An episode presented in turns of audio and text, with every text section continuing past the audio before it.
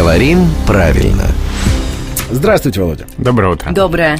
Сегодня у меня к вам вопросов нет, потому что я выступаю вместо девушки, нашей слушательницы, которая очень, ну просто очень просила вас персонально спросить, как же все-таки правильно в родительном падеже использовать слово «плечи». Плечи или плечей.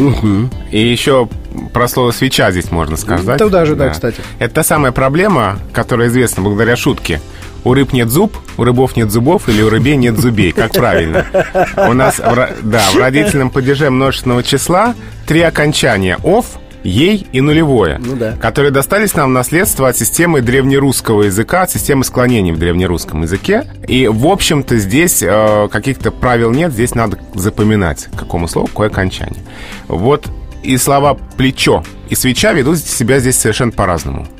А, свеча, форма свеч устаревает, и в современной речи предпочтительно нет свечей. Но в устойчивом выражении «игра не стоит свеч» Именно остается нулевое окончание. Да, именно так. Что касается слова плечо, здесь все по-другому. Здесь правильно только плеч, а форма плечей не разрешается. Поэтому какой бы контекст ни был бы, либо это устойчивое выражение, да, гора с плеч, либо в свободных сочетаниях все равно плеч. То есть свечей, но плеч. Мгм.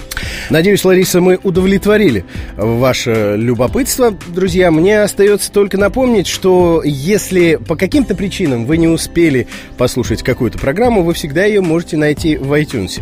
Ну а в эфир она выходит в конце каждого часа, ежедневно, по будням в 7.50, 8.50 и в 9.50. 50.